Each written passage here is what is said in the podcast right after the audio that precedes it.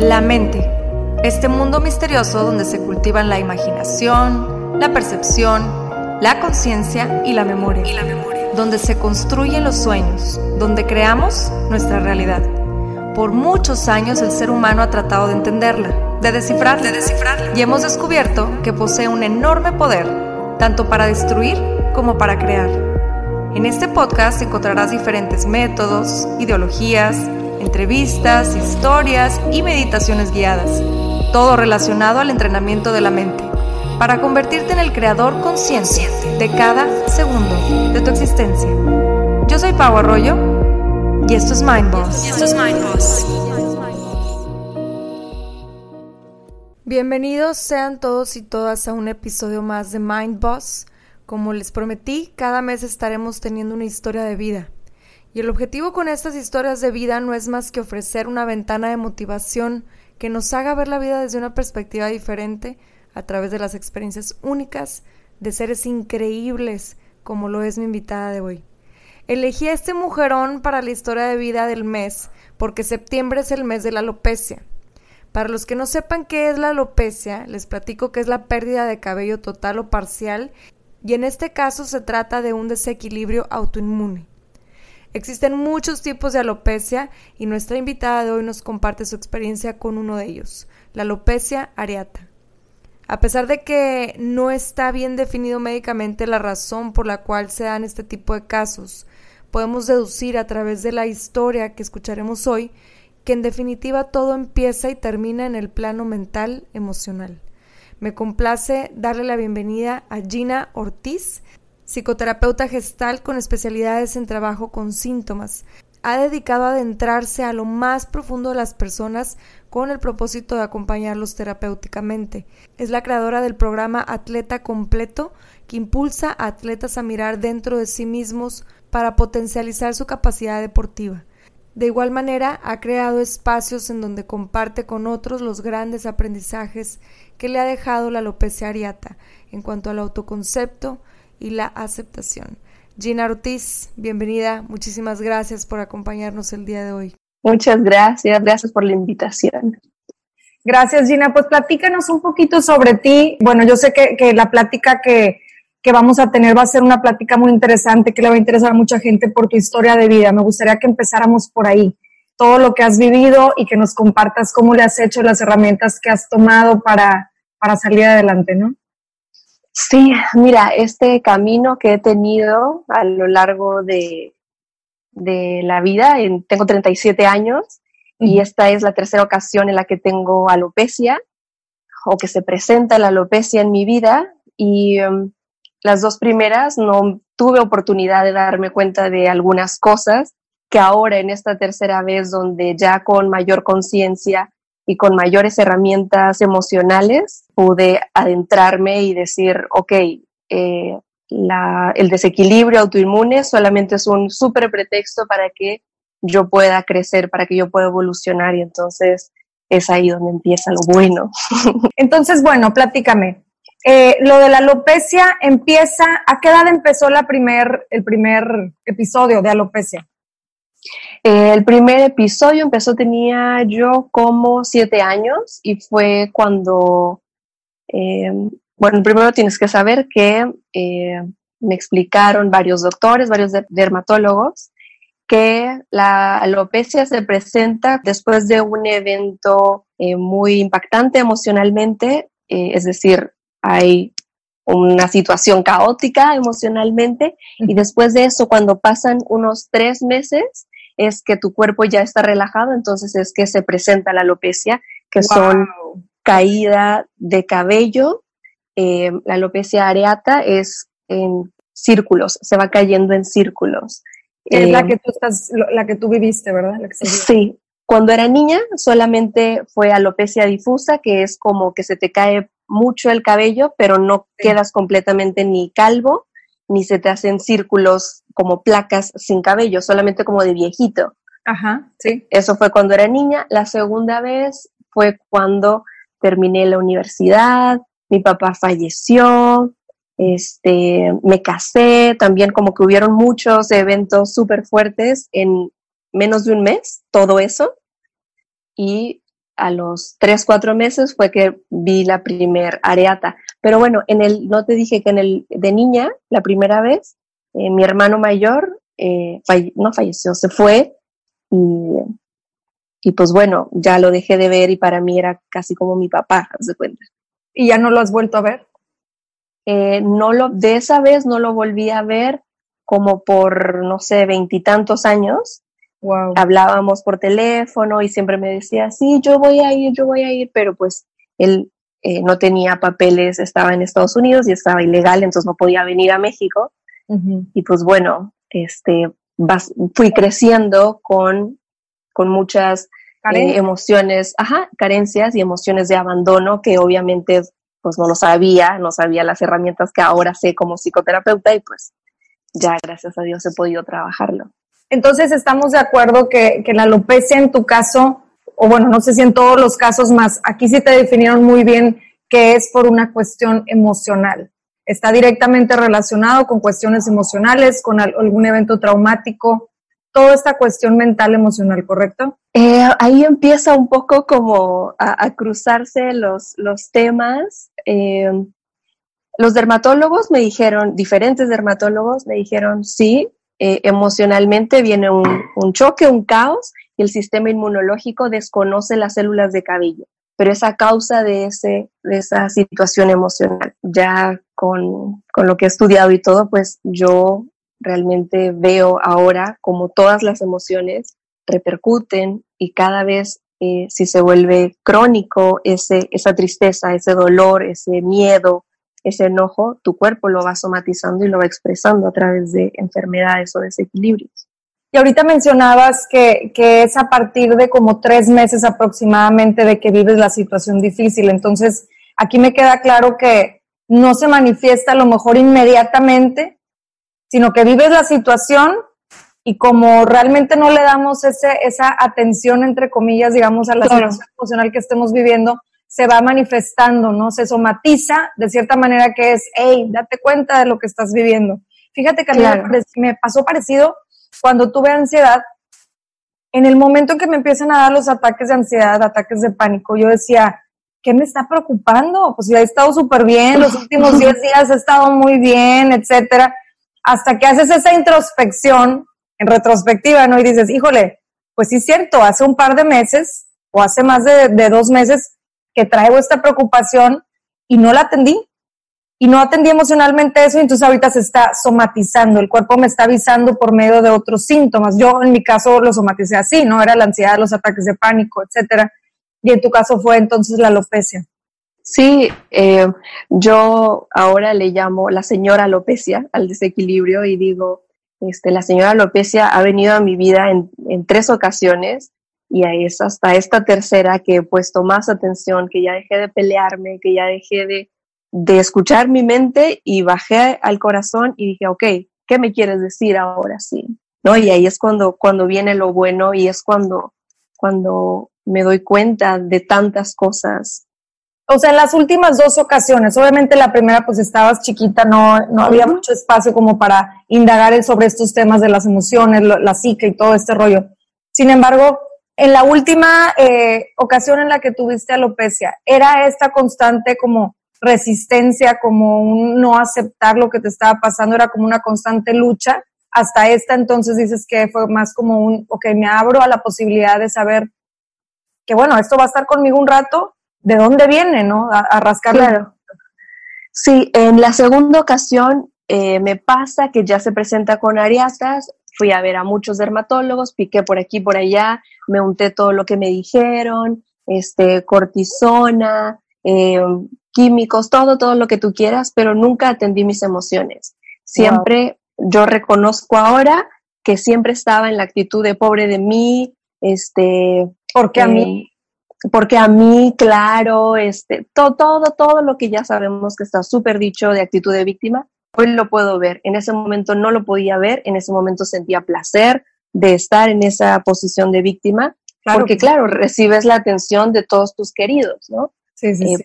ahora ya con las herramientas terapéuticas que tengo, claro, si de niñas eh, yo lo percibí como un abandono cuando mi hermano se fue a vivir su vida de adulto y yo por alguna situación lo tomo como abandono, obviamente en la segunda ocasión que se presenta la alopecia, yo lo que digo es, claro, todas las cosas de víctima y se reafirma el abandono.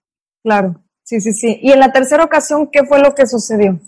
En la tercera ocasión me separé de mi esposo, este, y fue así como súper, súper, o sea, el evento, ¿sabes? Para mí, eh, teníamos muchos años de, de, noviazgo, muchos años de casados y tenía una pequeñita también. Entonces, en ese momento de mi hija de, de brazos y tengo dos hijos, entonces fue como tomar la decisión de, ok, me voy, este, ya se me había presentado la, la alopecia cuando me voy, pero bueno, ya nuestro matrimonio estaba pues muy mal.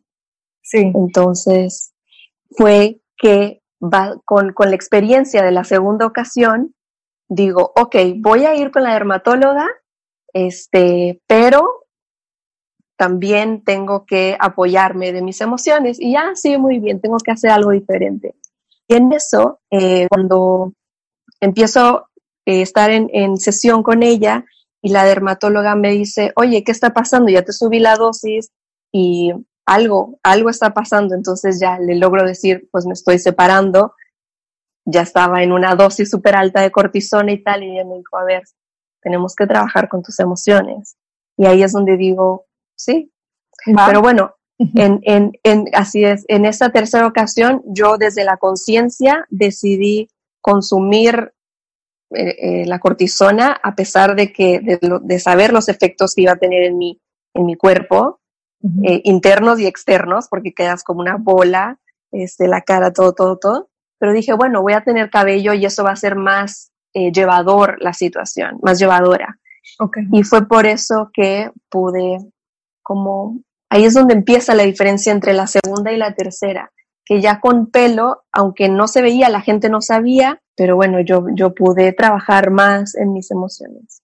Wow, ok, entonces hablando de esto que platicabas ahorita, de cómo te importaba, yo creo que le dabas un poquito más de peso al hecho de, es que no me importa estar hinchada o lo que sea por la cortisona, sino que yo necesito tener cabello. ¿Qué representa para ti en ese aspecto la alopecia? Yo sé que, que el significado que tienes hoy es muy diferente al que tenías antes. Más que, ¿qué representó emocionalmente para ti en, en todo este aspecto del físico antes y después? Mira, eh, en, ese, en ese momento yo, el trabajo personal que tenía era nulo, nulo, nulo, no sabía quién era, quién me, qué me gustaba, qué no me gustaba, qué tenía que defender, qué tenía que cuidar, nada, nada. Yo digo que yo no me habitaba. Entonces, desde ahí la identificación con el cuerpo físico pues era total y absoluta. Entonces, ver que tu cabello se está cayendo día a día, bañarte y sentir que el cabello te chorrea, o sea, el shampoo, y sientes que el cabello te recorre el cuerpo, es una sensación que yo la vivía como muy dolorosa. Imaginemos que esa mano que tú sabes dónde está, que de pronto se te caiga una uña y de pronto vas viendo que un dedo y es como perder una parte de ti. O sea, no solo extensión, sino es como, como una parte. Parte, parte, sí, sí, sí. O sea, no es lo mismo tu celular que los audífonos, ¿sabes? O sea, está cayendo a la pantalla. Sí. Me explico que era, es, es eso. ¿Por qué? Porque yo hablo contigo y lo que veo, lo que ves es mi cara, mi, poco, mucho cabello, y, y, desde ahí vivía yo identificada y desde ahí vivía el mundo creyendo que yo era eso. Y entonces, si no tengo eso, pues dejo de ser mujer, dejo de, eh, de, de, pertenecer al grupo de mujeres eh, y, y, soltera, imagínate, entonces nadie me va a querer si no tengo cabello, cómo me voy a, relacionar con, con una pareja, porque te invito a que en algún momento que estés viviendo una situación en donde estás en intimidad con tu pareja y tal, el cabello se convierte en una parte de tu cuerpo, o sea, me refiero a que así como tus manos sirven para acariciar, las mujeres usamos el cabello y mueves tu cabeza y no sé qué, te lo amarras, te lo sueltas. Es una parte de la feminidad. Entonces, eh, eso es algo que he aprendido a decir, sí, sigo siendo tan mujer como lo era antes, sigo siendo tan, puedo ser tan sensual o no como lo era antes. Y, y, y eso es, es algo que yo les comparto a las personas y tengo, apenas tengo oportunidad, lo comparto de hazte presente, pero desde, o sea, presente como mujer, desde tu esencia, desde tu interior, compartir con tu pareja, ¿no? Y también en hombres que me dicen, wow, ¿cómo vas por la vida así rapada? Este, ¿Cómo lo haces? Yo me quiero cortar el pelo porque ya me estoy quedando calvito de aquí atrás. Y yo, a ver, sigues siendo el mismo hombre guapo, fuerte y tal que puedes compartir con otras personas desde tu interior. Claro, entonces me imagino que fue todo un proceso de, de entrenar la mente, las emociones, eh, quitarnos esos introyectos, ¿no? Porque tenemos esta idea, como lo mencionabas ahorita, que, que, la mujer tiene que tener el cabello largo, sobre todo acá en, en, Occidente, ¿no? Entonces, la mujer tiene que tener el cabello largo y, y la, la, parte sensual de la mujer tiene mucho que ver con el cabello. Entonces, todos estos introyectos, me imagino que haber sido un proceso largo y difícil para poder hacer ese cambio de percepción. Y la verdad es que qué admirable, Gina, me, me, me llena de, de, de, orgullo y de admiración el, el, el tenerte aquí con nosotros porque sé que que esta historia que nos estás platicando va a empoderar a mucha gente en cualquier situación que estén viviendo. ¿no?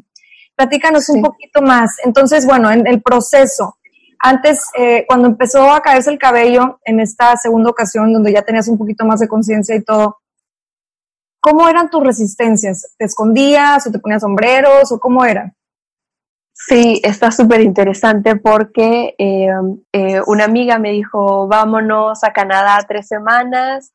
Este, estaba yo recién casada, me dijo, pues pídele permiso a tu marido y nos vamos. Total, que nos fuimos, pero antes de que nos fuéramos, a mí ya me quedaba muy poco cabello. Y yo despertaba todos los días y volteaba, mi cama era un cabello. En ese entonces mi esposo tenía la barba larga y todos los cabellos rubios en su barba negra se veían, o sea, cañón, ¿no? Entonces yo dije, qué vergüenza llegar a casa de esta amiga que nos está invitando a Canadá y llenar su casa de cabello, porque de verdad en el piso se veía, ¿no? Entonces dije, no, me voy a rapar, me rapo, llego a Canadá y en Canadá eres uno más. O sea, estábamos en el tren y la viejita de al lado con su pelo morado, feliz de colores, uh -huh. ¿sabes? Entonces el entorno voy viendo que es como menos amenazante, más amigable, y ahí andaba con paliacate o sin paliacate, este, y súper bien, la gente, oye, nos podemos tomar una foto contigo y tal, y yo, sí, feliz, y, y ya. Llego, se acaban esas tres semanas maravillosas que vivimos en, en, en Toronto, y llego a Cancún, donde vivo, y es, no, o sea, tápate, qué vergüenza, y entonces entro en una vibración de, de víctima uh -huh. en, en, donde hoy me responsabilizo. Yo así lo permití y, y, me ponía paliacates y son muy, muy, o al menos para mí, muy incómodo estar todo el día y imagínate aquí en Cancún sudando claro, y que claro. tengas una tela este, que te esté y así vas con la vergüenza como si, como si fuera malo no como tener si, cabello. Como si te definiera, ¿no? Como si no tuvieras permiso, ¿no? Entonces es porque no era un me, me, lo, me lo cubro porque el sol, como ahora, si voy a la playa me pongo un, un algo en la cabeza. Uh -huh. Pero antes era no quiero incomodar porque se ve feo, porque me veo fea, porque me siento fea. Wow. Entonces, eso fue muy, muy fuerte, Pau, porque te toca lo más profundo, te hace, yo tuve gracias a eso la oportunidad de decir, quiero, tengo que seguir picando más piedra, tengo que seguir trabajando en mí, porque está de la fregada esta sensación de, de sentirte señalada, de sentirte no merecedora, de estar en un lugar entre comillas, incompleta, así me sentía. cosa que en esta tercera ocasión, cuando poco a poco se me fue cayendo el cabello y estuve rapada un, un tiempo de lado y tal, en el momento en el que dije, me voy a rapar, esto ya es inminente, dije, me voy a rapar y no me voy a esconder. O sea, fue un trabajo, pero bueno, llevaba siete años trabajando este, en mi interior para poderlo lograr.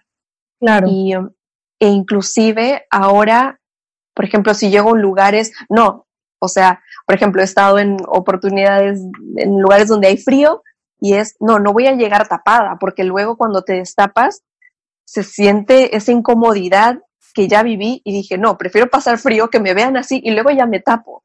Claro. O sea, como, pero bueno, eso es algo que yo he, que la señora Lopecia me ha enseñado, que tengo muchísima fuerza interior para poder sostener eso y gracias al, al, trabajo terapéutico es que me puedo sostener en la vida de frente y decir, pues así está mi cabello y tiene huecos mi cabeza de cabello. Pero bueno, desde mi corazón te sonrío y desde mi corazón me puedo enojar también, ¿no? Con o sin cabello. Y en ese proceso que nos platicas, Gina, entonces, o sea, ahorita todavía hay ciertos botoncitos, por ejemplo, lo que decías ahorita de que, pues hay veces que sí digo, oye, pues voy a llegar con frío, mejor me tapo después. O sea, todavía es un trabajo en proceso, ¿verdad? Yo creo que eso siempre se está trabajando porque tenemos como estas creencias tan instaladas que hay veces que, que, regresamos a eso, ¿no? En automático y como que eh, cuando no estamos al 100, a lo mejor hay veces que como que regresamos sin darnos cuenta a esos patrones. ¿Qué opinas tú de eso? Sí, sí, sí, totalmente. Eh, lo que sé es que cada vez que vamos trabajando, eh, por ejemplo, estuve trabajando un año con bioneuroemoción, sigo en proceso terapéutico, además porque soy terapeuta, te decía, eh, trabajo con kinesiología, o sea, trabajo en muchos, en muchas partes de mi, de mi ser para poder sostener esto que, eh, sostenerme frente a la vida y cuando se activan esos botones de los que estamos hablando, ya tengo las habilidades para decir, ahí viene esto. Entonces, preveo o si viene tal eh, dragón que yo, yo menciono de que a veces tenemos dragones que ya los tenemos identificados. Bueno, ahí viene el dragón, ah, yo ya sé qué puedo hacer. Y entonces el dragón ya no ruge y ya no quema todo, simplemente nada más lo veo y ya. O sea, es más fácil, es más llevadero. Sí, esto es como un modo observador, ¿no? Ya sin, sin tanto emoción y juicio, ¿sí? Exacto. Y entonces ya no te afecta, o sea, ya, bueno, ya no me afecta cada vez eh, que, que, pasa una situación incómoda, mm, cada vez es más fácil, que eso es lo que nos da miedo, que eso es lo que a mí me daba miedo al principio y lo veo con mis pacientes, nos da miedo lo, nuevo. Me incluyo, me da miedo a veces lo nuevo. ¿Por qué? Porque no sabes qué viene, no sabes qué esperar, no sabes por dónde te va a salir eh, eh, la bola, ¿no? Entonces, a veces elegimos quedarnos en donde estamos, pero gracias a estos siete años y gracias a la señora Lopecia, es que digo, ya, ya aprendí que después de una tormenta voy a salir bien, así es que de una vez caminemos hacia ella. Sí, yo creo que eso también tiene mucho que ver con el dejar el miedo a un lado y salirte de la zona de confort y te das cuenta, en la mayoría de los casos te das cuenta que del otro lado del miedo existe una bola de oportunidades que te estabas perdiendo. Me gustaría que nos, nos dijeras eh, yo sé que mucho, mucho del proceso que viviste fue un constante por qué, preguntarte por qué a mí, por qué me sucedió esto, yo que he sido buena persona, etcétera, por qué, porque yo creo que muchos de nosotros hacemos eso, ¿no? En un proceso difícil, la primera pregunta es ¿por qué? Y tenemos esta conciencia de que es más sano y más sabio preguntarnos ¿para qué? Entonces me gustaría que tú nos compartieras cuál es tu para qué. ¿Para qué? Para estar aquí contigo, compartiendo esta experiencia para, para recordarle a otras personas que estaban o que están como yo estuve, identificadas totalmente con el cuerpo, a, ir a lo más profundo, conectar con esa espiritualidad, la religión que tengas o no tengas, pero conectar con esa fuerza superior, ese es el mensaje que tiene para mí la señora Lopecia, en alguna meditación, en algún ejercicio, hablando con ella, que yo le decía, ya, en buena onda, ya hice todo, ya hice todo, ¿qué más necesitas para irte? ¿Cuándo te vas a ir? Y, y comprendí que ella va a estar cada vez que yo me desconecte, cada vez que yo me pierda de escuchar mi voz, ella se va a hacer presente. En lo que trabajo ahora es en estar pendiente de no desconectarme, apoyándome en la naturaleza, apoyándome en las terapias, apoyándome como de ese amor que, que todas las oportunidades de caos nos dan para sobreponernos.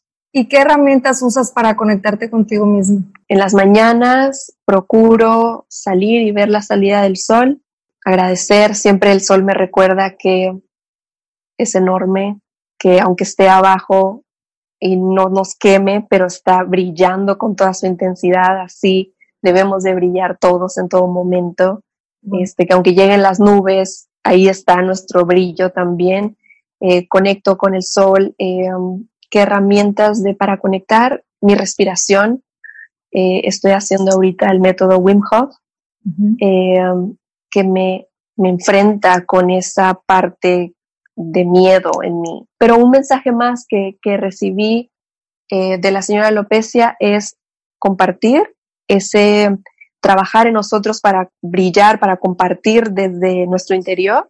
Eh, estoy haciendo un, un, congreso el 27 de octubre. Sanare. Eh, Sanare, así es. Sanare es un congreso para, para personas. Mi intención de este congreso es compartir con otras personas herramientas para que se recuperen de sus desequilibrios, de sus enfermedades, como le llaman algunas personas. Porque hay personas que aunque la medicina te dice no, no tiene cura, hay gente que ha hecho muchas cosas que se ha recuperado. Y eso para mí es muy importante porque me han dicho con un capiloscopio en la cabeza, aquí ya está muerto tu, tu, tu, tu folículo, no te va a salir cabello y yo no, no, me vale, me vale, me vale, a mí me va a salir. Y me ha salido cabello. Entonces, es esa fuerza interior la que va a sanar tu cuerpo, es trabajar con esos introyectos lo que te va a permitir recuperar tu salud. Entonces, esa es la intención de este evento, que lo estoy haciendo desde el corazón y pues bueno, muchas personas me, me están apoyando en, en este evento. Wow, Gina, muchísimas gracias. Gracias por compartirnos toda tu historia, tu sabiduría. ¿En dónde te pueden encontrar? Si puedes mencionar, por favor, tus redes. Sí, estoy en Instagram como Gina Ortiz Oficial, en Facebook como Gina Ortiz y tengo una página que es voyaterapia.net y congresosanare.com. Perfecto, pues entonces ahí podemos encontrar a Gina. Nuevamente te agradezco tu tiempo, te agradezco este espacio para compartir y seguir creciendo todos juntos. Gracias, Gina. Gracias a ti, Pau, por la, por la invitación.